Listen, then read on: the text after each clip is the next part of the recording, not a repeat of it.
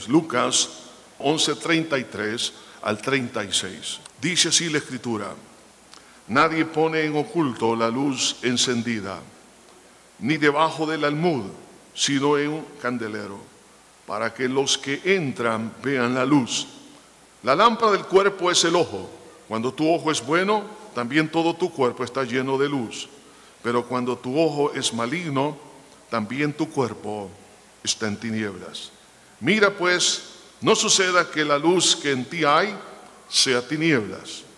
Así que si todo tu cuerpo está lleno de luz, no teniendo parte alguna de tinieblas, será todo luminoso, como cuando una lámpara te alumbra con su resplandor. Señor, gracias por tu palabra que es viva y eficaz. Señor, sé tú haciendo el, el milagro que tú has dispuesto para cada uno.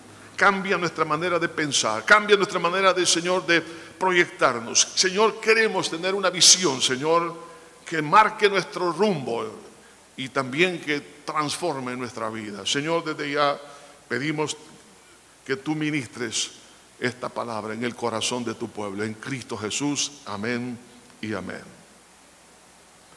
En varias oportunidades he estado en Alaska especialmente en el mes de, enero, en invierno. En esa época, por supuesto, las temperaturas sumamente bajas, más o menos 30 grados bajo cero, eh, pero la luz, el amanecer, más o menos empieza a dar como a las 11 de la mañana, pero es una luz tenue, no como nosotros la experimentamos en nuestro trópico, y se oculta más o menos a las 3 de la tarde. Así que la mayor parte del tiempo está oscuro. Durante ese periodo se han identificado algunos de los problemas muy serios, entre ellos el alcoholismo y también la depresión. Muchos han realmente han caído en el suicidio por ese, esos momentos así de, de soledad, porque no hay tiempo para compartir, está todo aquí oscuro. Ahora, por eso que en los estudios que se han hecho con respecto a la importancia de la luz, y cómo incide esto eh, como un factor psicológico, entre las cosas es que realmente ha traído, en algunos ha traído depresión, angustia, desesperación y por supuesto, así como la luz es tan esencial para la vida, por ejemplo, en el caso de la fotosíntesis, para que pueda realmente existir, pues lo que conocemos como la, fauna, la, flora, etcétera, entonces se, se requiere la luz. De otra manera, no habría vida. Así que el sol para usted y para mí es algo elemental. Ahora, la luz de la cual está hablando mi Señor Jesucristo es elemental. Lo triste es que cuando alguien vive en tinieblas espiritualmente hablando, entonces trae consecuencias en todo su ser. No solamente en la parte espiritual, que es lo más importante y emocional, pero también en la parte física.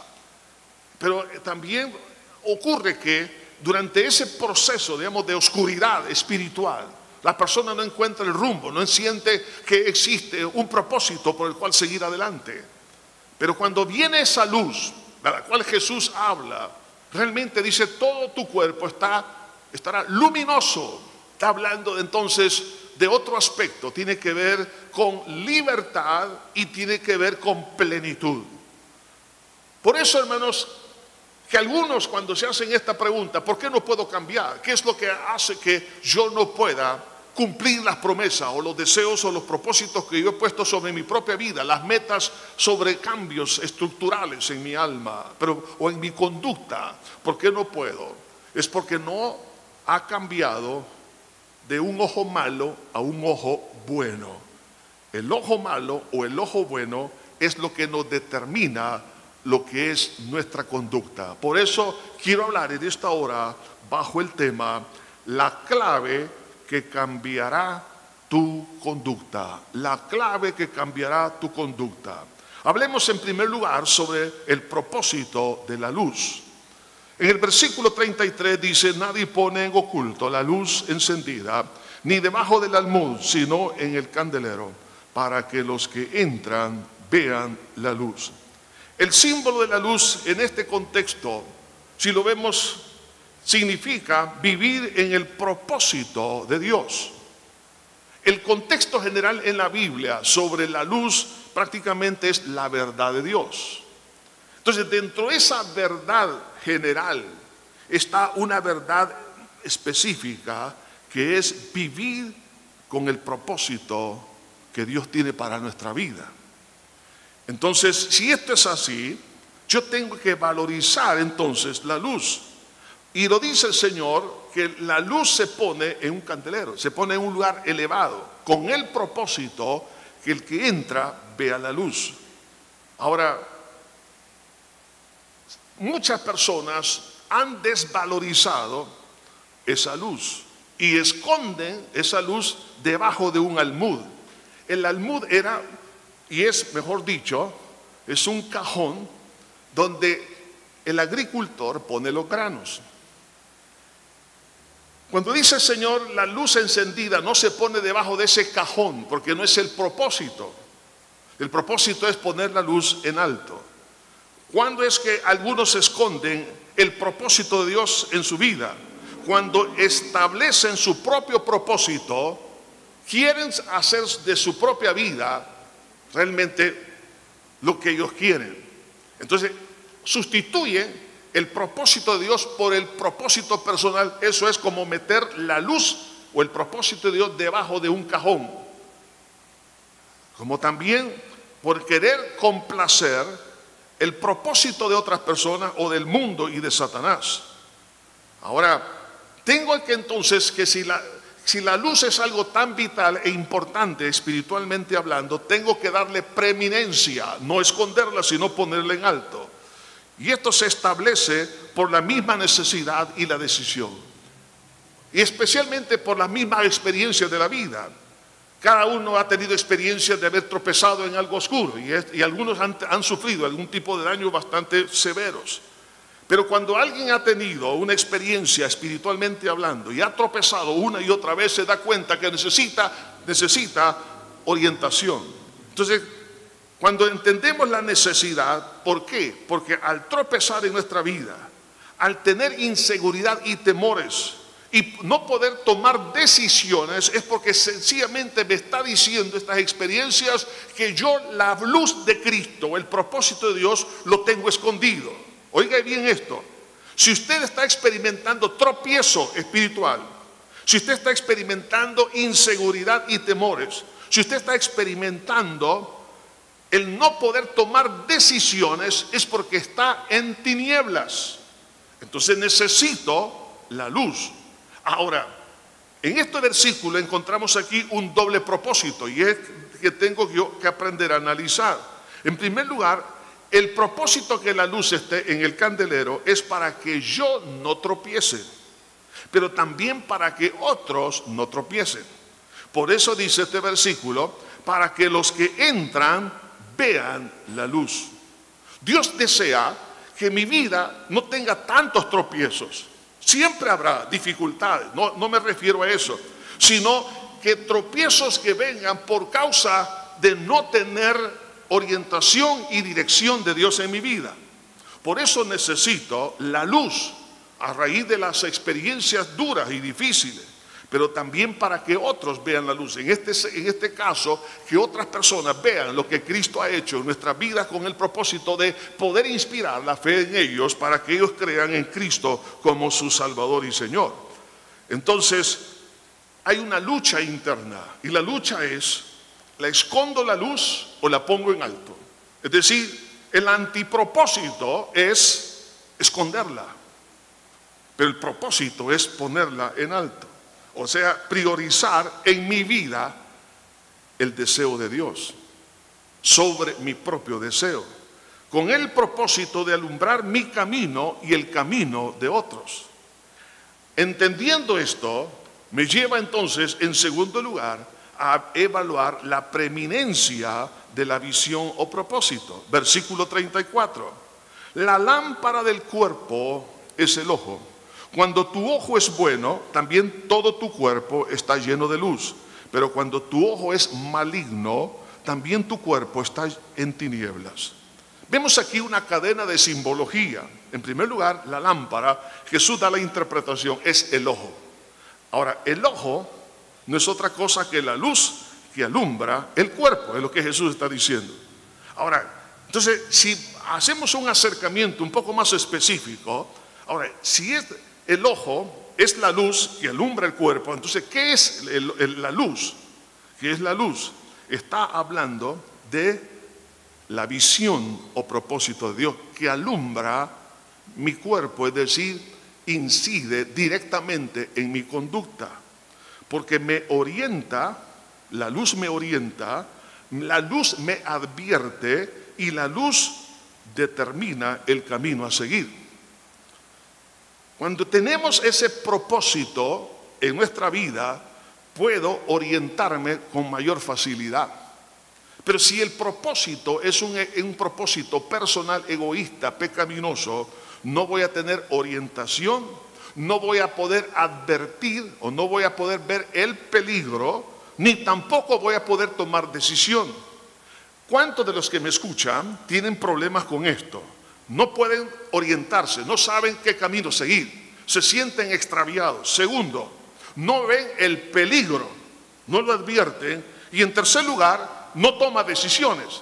Si eso es así, lo que significa estas evidencias es que la luz del propósito de Dios no lo hemos puesto en el primer lugar de nuestra vida. Son otros propósitos. Entonces, ahí entonces nos habla de la calidad del ojo. Dice ahí la escritura, cuando tu ojo es bueno, aquí habla de calidad, también todo tu cuerpo está lleno de luz, pero cuando tu ojo es maligno, también tu cuerpo está lleno de tinieblas. Aquí habla del ojo bueno y el ojo maligno. El ojo bueno es interesante porque la palabra que se traduce, y es por eso importante algunas veces acudir a la etimología en griego, para que nos dé un poco más de acercamiento en cuanto a lo que Cristo mi Señor quiso decir. La palabra bueno significa sincero, sencillo.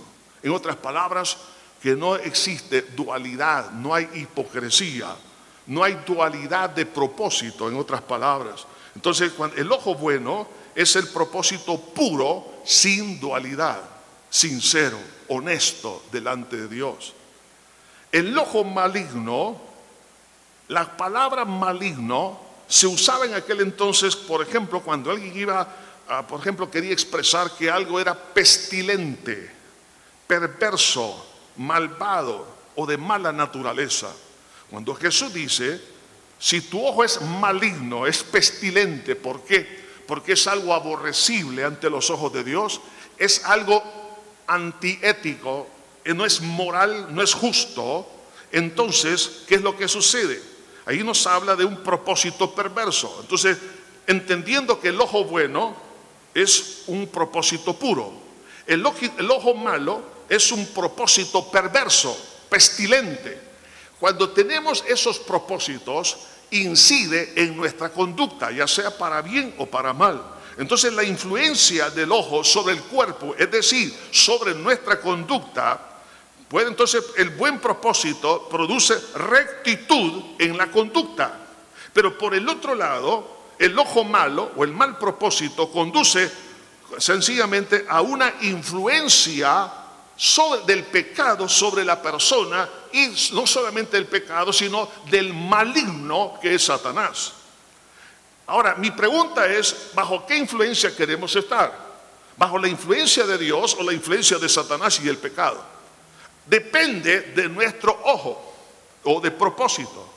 Si, por eso dice aquí, tu cuerpo estará lleno de luz. ¿Cuándo? Cuando el propósito es correcto. En otras palabras, me está diciendo que mi cuerpo va a caminar o va a obedecer a la ética de Dios. Pero si mi propósito es malo, entonces mi cuerpo estará lleno de qué cosa? Tinieblas. ¿Por qué le ha costado cambiar su manera de ser o de su conducta? Porque no ha cambiado el ojo malo por el ojo bueno. Es decir, si usted quiere seguir con un propósito perverso, con una visión pecaminosa.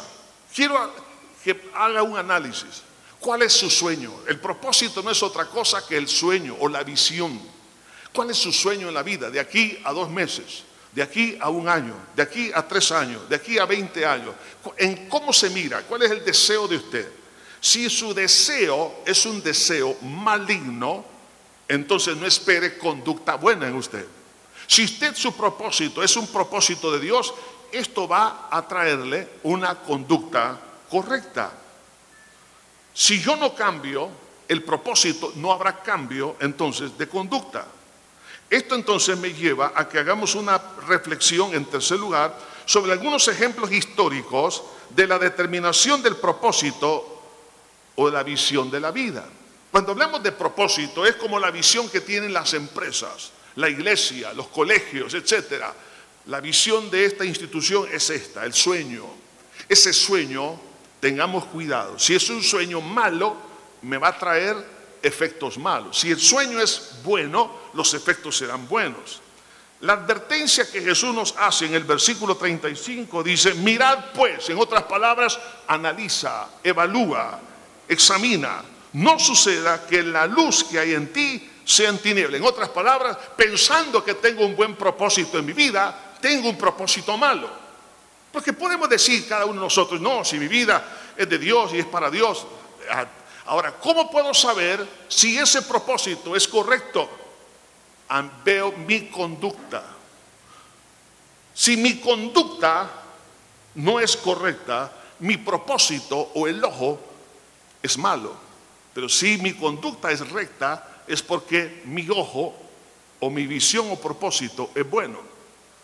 Ahora, si mi conducta, como dijo el Señor, por su fruto lo conoceréis, puedo conocer cómo es mi ojo a través de mis acciones. ¿Qué es lo que veo?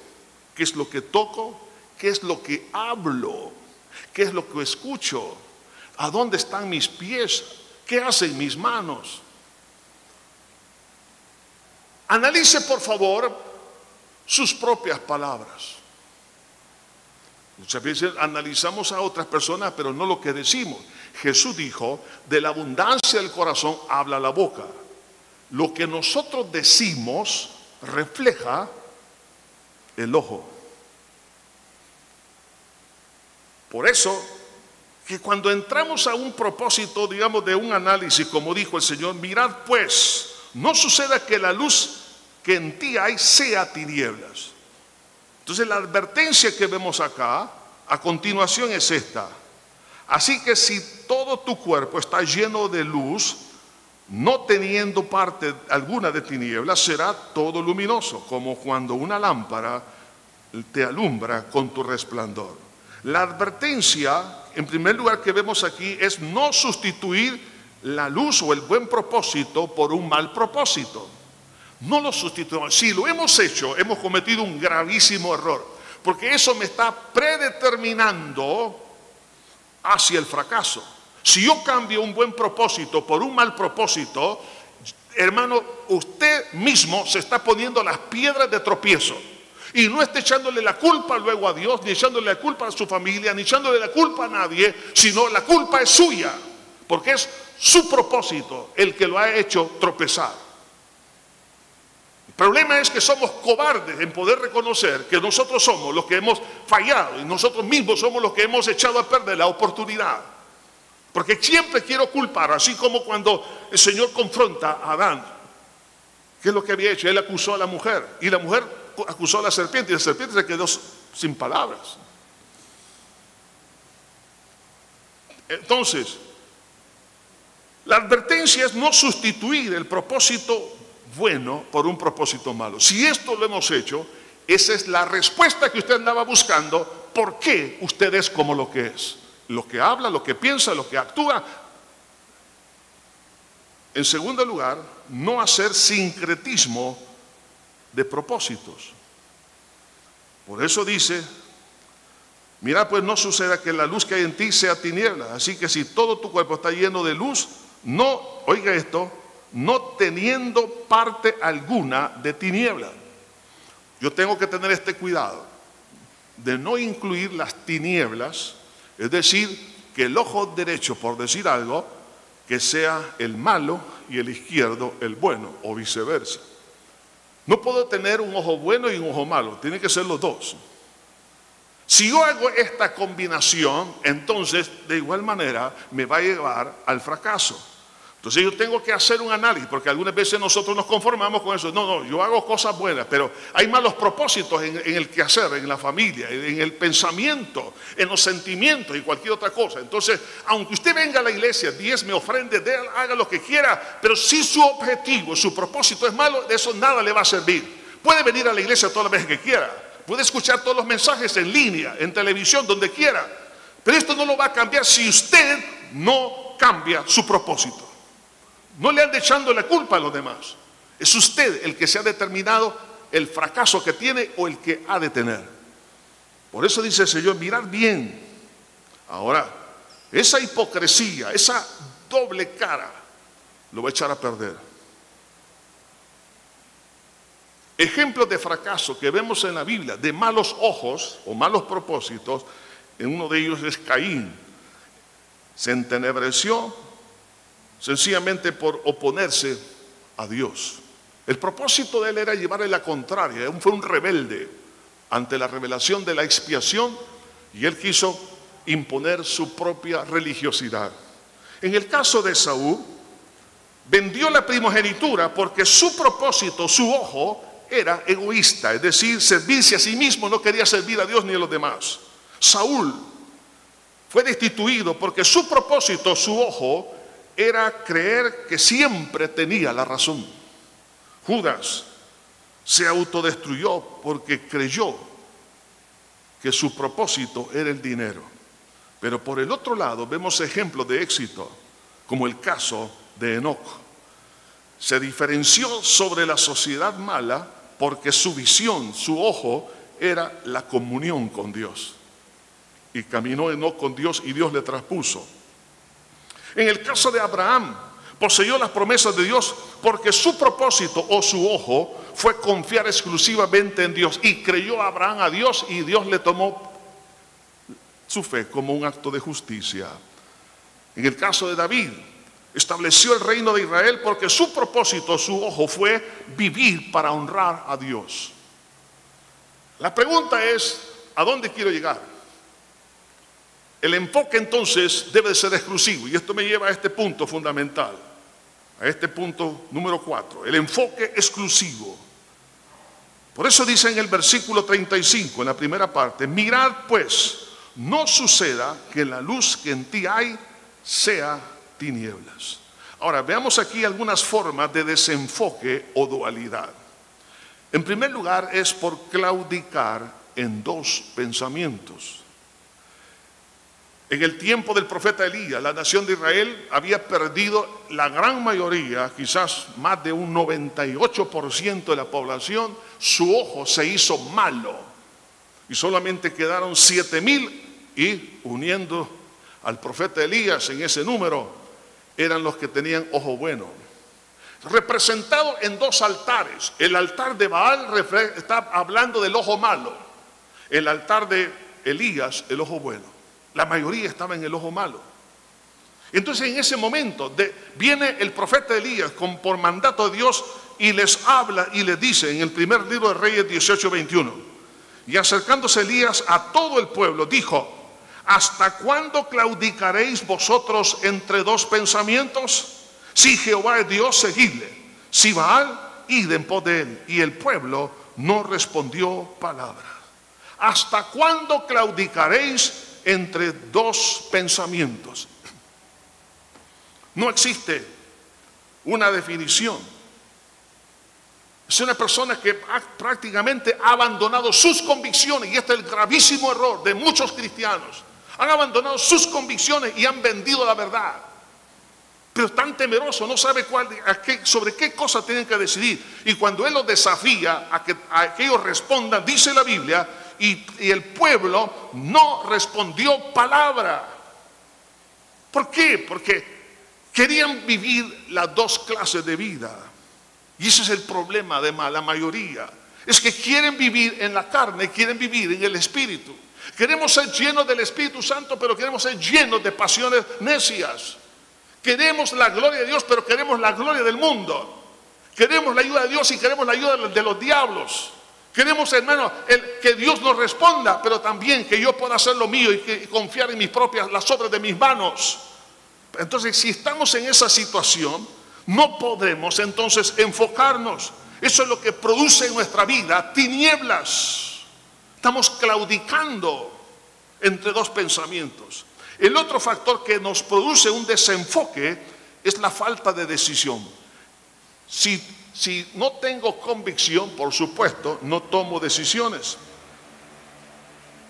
Cuando ya estaban en la conquista de la tierra prometida, Josué le dijo al pueblo, en capítulo 24 de su libro, versículo 15, y si mal os parece servir a Dios, a Jehová, escogeos hoy a quien sirváis si a los dioses a quienes sirvieron vuestros padres cuando estuvieron al otro lado del río o a los dioses de los amorreos en cuya tierra habitáis, pero yo y mi casa serviremos a Jehová. Josué vio que el pueblo se estaba contaminando con todo lo que estaba viendo ahí. Ahora, ¿qué es lo que ha pasado con la iglesia de Cristo? Y esto en la pandemia lo ha sacado a luz. Hay demasiada contaminación dentro de la iglesia. Y eso produce entonces falta de definición, porque quieren vivir una, una vida mundana y una vida cristiana. Y eso no es posible. Y no, no se deciden por una y otra cosa. Pero Josué dijo, pero yo y mi casa serviremos a Jehová. ¿Por qué dijo esto Josué? Porque su ojo era bueno. Entonces la falta de decisión produce desenfoque. Y en tercer lugar, por complacer a Dios, al mundo y a la carne. En otras palabras, hacer algo imposible. El apóstol Pablo dijo en Gálatas 1:10, pues busco ahora el favor de los hombres o el de Dios, o trato de agradar a los hombres, pues si todavía agradar a los hombres, no sería siervo de Cristo. ¿A quién vamos a agradar? ¿A la gente? Quiero decirlo con, con amor y respeto. Algunas veces nosotros cedemos a nuestras convicciones por presiones sociales. Por ejemplo, en un matrimonio, en una graduación, en una celebración de un cumpleaños, invitan a personas que son amigos, no son cristianos, pero algunos para complacer a los invitados les sirven licor. Y dice, es que ¿cómo es posible? Yo no quiero quedar como ridículo dándoles limonada. Dice la Biblia, oiga esto, hay de aquel que le da de beber a su prójimo para ver su desnudez. Es decir, los emborrachan, le dan licor para que saquen a luz lo que está adentro de ellos. Entonces dicen, yo tengo que complacer a mi papá, a mi mamá, por favor. Usted no está obligado a mantener borrachos. Si este quiere tomar, que se vaya a tomar otro lado. Es que en mi casa tengo un, bar y ahí es para, a mis amigos. yo no tomo, pastor, pero les ofrezco. Hay de aquel, dice la Biblia, yo no lo digo, dice el Señor, hay de aquel que da de beber, no que toma, que da de beber a su prójimo. Usted no sabe si por un trago esa persona se va a ir a matar en un accidente. ¿Dónde estará entonces su culpabilidad? Está usted, claro, no lo van a meter a la, cárcel por eso, pero va a quedar eso en su corazón. ¿Para qué le dio de beber?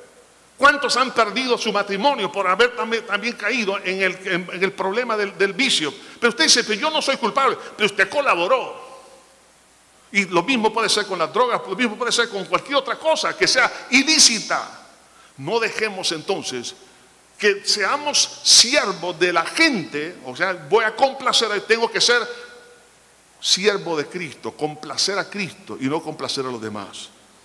Por eso, la falta de decisión es lo que está corrompiendo y querer complacer a todos, lo cual no es posible. Eso produce desenfoque. Ahora, ¿cuáles son los factores que nos llevan a un enfoque exclusivo? Voy a hablar de, cinco factores. Uno de ellos es la convicción total.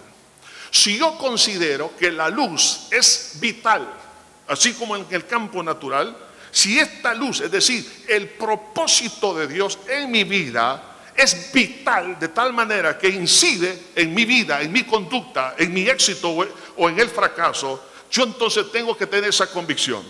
En el libro El Cantar de los Cantares, de una manera poética y alegórica, Dice aquí la escritura en Cantar 1.15, he aquí que tú eres hermosa, amiga mía, he aquí eres bella, tus ojos son como paloma. Aquí está reflejando el amor de Dios para con su iglesia. Y Dios está diciendo, tus ojos son como ojos de paloma. Porque la, la paloma tiene una mirada unidireccional. El águila tiene una mirada de, es decir, tiene un rango de 180 grados, una visión panorámica profunda, pero una paloma es bien enfocada. ¿Por qué Dios mira como a, a su novia, a su esposa, le dice, he aquí tú eres hermosa? y le llama amiga, amiga y hermosa. ¿Cómo es que Cristo puede ver a un cristiano hermoso y lo mira como su amigo? Es porque tiene una mirada exclusiva. Es decir, convicción. Cuando alguien llega a tener una convicción de que el propósito de Dios para con su vida es lo mejor, como dijo Pablo en Filipenses 3:8, y ciertamente aún estimo todas las cosas como pérdida por la excelencia del conocimiento de Cristo Jesús mi Señor, por amor del cual lo he perdido todo y lo tengo por basura para ganar a Cristo. Lo he perdido todo, en otras palabras, no me importa lo demás, pero para mí lo más bello es Cristo Jesús. El conocimiento de Cristo, lo demás para mí es una basura. Entonces, esa exclusividad nos ayuda entonces a tener convicción para poder cortar aquellas cosas que no nos abonan a nuestra vida. En segundo lugar, no solamente convicción, sino definición total. En Mateo 6, 24, mi Señor dijo, ninguno puede servir a dos señores, porque aborrece a uno o amará al otro, o estimará al uno y menospreciará al otro. No podéis servir a Dios y a la riqueza, no puede haber dualidad. Entonces hay una definición y esa porque he valorizado, estoy convencido acerca de cuán importante es entonces tener un ojo bueno, que entonces me defino exclusivamente por Jesús. En tercer lugar, la valorización total.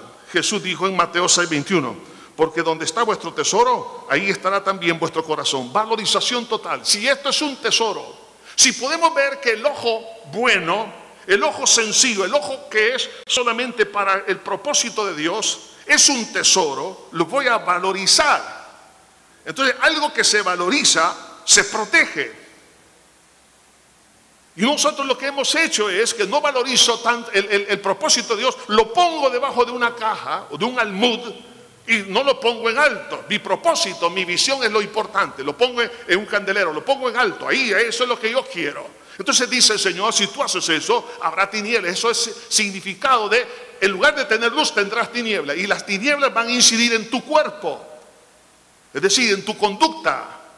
La determinación o predeterminación, podemos decirlo de esta forma, es cuando el ojo, si yo escojo un ojo malo, un mal propósito, un, un deseo que no es correcto, que eso lo estoy viendo como mi ilusión, mi sueño, entonces eso va a incidir y a condicionar mi manera de ser. Aunque yo diga que no lo voy a hacer, hay algunos que dicen, no, no, yo voy a ser una persona de éxito, yo voy a hacer esto. Olvídense, hermano, aunque tenga muchos coaching, aunque alguien los esté ahí promoviendo, le diga, no, tú vas a triunfar, que tú eres un campeón, que tú eres una princesa, que tú eres esto, pues esas princesas van a terminar como aquella que le faltó acá la, la zapatilla, ¿no? Ah, sí, o, le va a pasar la, caperucita roja. Hermanos, no tengamos, hermanos, esas cosas que pueden dañar nuestra vida, sino que tengo que valorizar realmente que la visión de Dios es un tesoro. El apóstol Pablo, cuando decía, una cosa hago, olvidando lo que queda atrás, una cosa hago, una visión, un propósito, y claro, ¿Quién fue este hombre? Fue un hombre guerrero, un hombre poderoso. Este hombre no lo detenía las crisis, no lo detenía las pruebas. Oiga esto, hermano. Si llegamos a tener como cristianos la visión, el propósito de Dios, yo sé que vendrán pruebas, vendrán dificultades, cosas que nos van a afligir, nos van a atormentar, pero vamos a seguir adelante. ¿Por qué? Porque no, es, somos, no somos nosotros, sino la luz de Cristo. Al aceptar la visión de Cristo nos ayudará a superar las montañas y los valles y vamos a decir, todo lo puedo en Cristo que me fortalece. Pero si no tengo la visión de Cristo, voy a fracasar. No voy a tener fuerzas. Si yo tengo un ojo malo, soy de corta duración. Pero si tenemos un ojo bueno, llegaremos a la meta. En cuarto lugar, el cuarto factor es el amor total a Dios, el amar a Cristo. Una cosa te es necesaria hacer, esta escogido. La mejor parte le dijo Jesús a Marta. El amar a Dios con todo el corazón, decir, Señor, no me importa, pero a partir de este día te amaré a ti sobre los seres queridos a los cuales yo amo te amaré a ti sobre mi propia vida y mis propios deseos. Y te amaré a ti sobre las cosas materiales que tú me has dado. Si llegamos a un punto de decisión de amar a Dios sobre todas las cosas, el ojo será bueno. Y en quinto lugar, el quinto factor, el placer total en Dios. Hay muchas cosas que nos producen placer y normalmente asociamos el placer con el cuerpo. Pero hay cosas que llevan al placer que no necesariamente tienen que utilizar el cuerpo. David dijo, una cosa he demandado y esta buscaré, que esté yo en la casa de Jehová para contemplar su hermosura. Había placer en la comunión con Dios. David sentía placer de tal manera que era algo tan sobrenatural que llenaba todos los vacíos y las demandas de su alma. Todo su ser quedaba bajo el placer de la presencia de Dios. Y esto es lo que es real. No existe mayor placer. Salomón dijo, después de haber fracasado en querer encontrar placer en esta tierra, dijo, tú me eres mejor que mil mujeres. El mejor placer esto es, el mejor placer es Dios. Es el gozo de Jehová, dice, es nuestra fortaleza. Porque es ahí donde llena el corazón. Y usted se preguntará, ¿por qué no soy feliz? Porque usted anda buscando placer donde no lo encuentra. El placer es algo espiritual. El verdadero placer es la presencia de Dios. Aleluya. Ahí está la gloria. En la gloria de Dios nuestra alma regozará y saltaremos como becerros de la manada, dice la Biblia.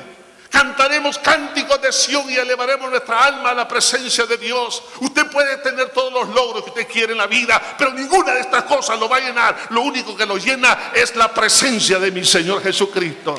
Si tengo placer completo en Dios, entonces lo que produce placer se busca, nos atrae como cuando usted va a almorzar o un desayuno, ¿no? ¿Qué le parece? Un par de huevos estrellados con salsa verde y salsa roja, poquito de frijoles, pero bien hechos, no esos que vienen en bolsa.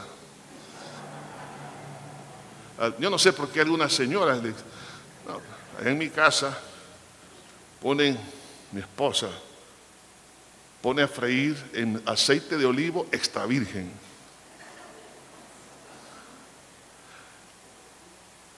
Cebolla hasta que se queme con ajo y después se saca. Y aquí usted un olor. Y cuando pone los frijoles, uno siente que asciende a la presencia de Dios y siente unos platanitos ahí, le pone crema y oiga esto, una tortilla tostada en la mañana y la agarra así, porque está bien caliente, te agarra aquello y un café, buen café. entonces usted dice, al día siguiente quiero eso. Y sueña con el desayuno. Ahora, cuando nuestro placer es Dios, entonces podemos decir, atráeme, en pos de ti correremos, porque el placer de la presencia de Dios es la que nos trae a la iglesia, lo que nos trae a la oración. El placer en Dios nos trae a la lectura bíblica. El placer en Dios me atrae al servicio. El placer en la presencia de Dios me hace decir, Jehová Dios, Jehová quitó, sea su nombre bendito para siempre. El placer en Dios, el que me dice, todo lo puede en Cristo que me fortalece. El placer en Dios es todo lo que absorbe todo mi ser, de tal manera que no quiero que la lámpara la quiera poner debajo de un cajón, sino que esté en alto. ¿Por qué? Esa es mi vida. Por eso Pablo dijo, para mí el vivir es Cristo y el morir es ganancia. Señor Jesús, venimos ante ti en esta hora. Perdona.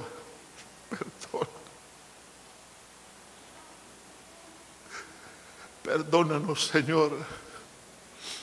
Perdónanos, Padre mío, por creer que el ojo bueno se va a transformar en cosas, el ojo malo se va a transformar en cosas buenas. No es cierto. Es al contrario. El ojo malo traerá frutos malos. El ojo bueno traerá frutos buenos. Quita, oh Dios mío, ese engaño. Quita de nosotros, Señor, el creer la mentira, el engañarnos a nosotros mismos. Perdónanos por no valorizarte. Mi Padre, ayúdanos a tener una mirada, los ojos como de paloma, exclusivo, propósito para ti. Señor, en este día tomamos una decisión y ahí donde usted se encuentra, en casa, fuera de casa, aquí en este templo, ahí donde estamos, tome una decisión y dígale, Señor, a partir de este momento, renuncio a tener un propósito egoísta, malo, apestoso, pestilente, depravado Perdóname, Señor. Quiero tener un ojo sencillo, exclusivo, reservado para ti. Señor, lo que reste de mi vida te lo entrego para ese propósito. Perdónanos por no haber vivido en la dimensión de ese propósito. Ahí encontraremos el propósito de nuestra existencia. La felicidad, la pasión, el entusiasmo, el poder. Ahí está todo. Señor, en este día te pedimos que nos llenes de esa luz. Pero decidimos nosotros que nuestro ojo ya no sea malo. Perdónanos, Señor, por tener malos propósitos. Límpianos y renunciamos a eso, a esa basura, Señor. En el nombre de Jesús, por la fe en tu sangre, perdónanos, Señor, y arranca esa basura. Señor, desarraigala completamente. No queremos tener nada de eso. Queremos tener un ojo bueno, un propósito de vivir para tu gloria. Señor, te pido que aquella ama de casa, aquella esposa, aquel esposo, aquel hijo, aquella hija, Señor, que está frustrado o frustrada porque no ha encontrado el propósito de su vida en lo que pensó. En este momento, Señor, es que el propósito no es que su matrimonio, su esposo, su esposa, sus hijos o sus padres son los que iban a llenar ese vacío. Ese no es el propósito, eso es un medio, herramientas, instrumentos pero el propósito debe de ser tú, Señor. Y a partir de este momento, atráenos y en pos de ti correremos. Bendito sea mi Padre, a tu gloria, Señor. Padre mío, exáltate, Padre Santo. Y atamos y reprendemos todo el diablo, Señor, que quiera de una u otra manera, Señor, perjudica el corazón, la vida de tu hija, de tu hijo. En el nombre de Jesús de Nazaret se han roto las cadenas ahora. Tus espíritus inmundos huyan de esa vida. Señor, en el nombre de Jesús, por ese buen propósito que tu hija, tu hijo está teniendo, Señor, te pido sanidad divina ahora. En el nombre de Jesús, tócalo ahí, Señor. Tócalo, Padre, porque ahora entendió para qué es la salud. No es para vivir con un mal propósito, es para vivir para el propósito tuyo, Señor. Ahora, bendice, Señor, esa vida. Deshace esas cadenas del infierno en el nombre de Jesús de Nazaret. Esa alma que está deprimida, que está triste, ahora salga, ahora, salga de esa opresión de tristeza y de dolor. En el nombre de Cristo Jesús, Señor, ministra esas vidas ahora. Trae consuelo. Oh Señor, en medio del dolor trae un abrazo divino, porque entendemos el propósito y el consuelo es tu presencia. Gracias Señor. Te alabo en Cristo Jesús. Amén y amén. Que Dios me lo bendiga, mis hermanos.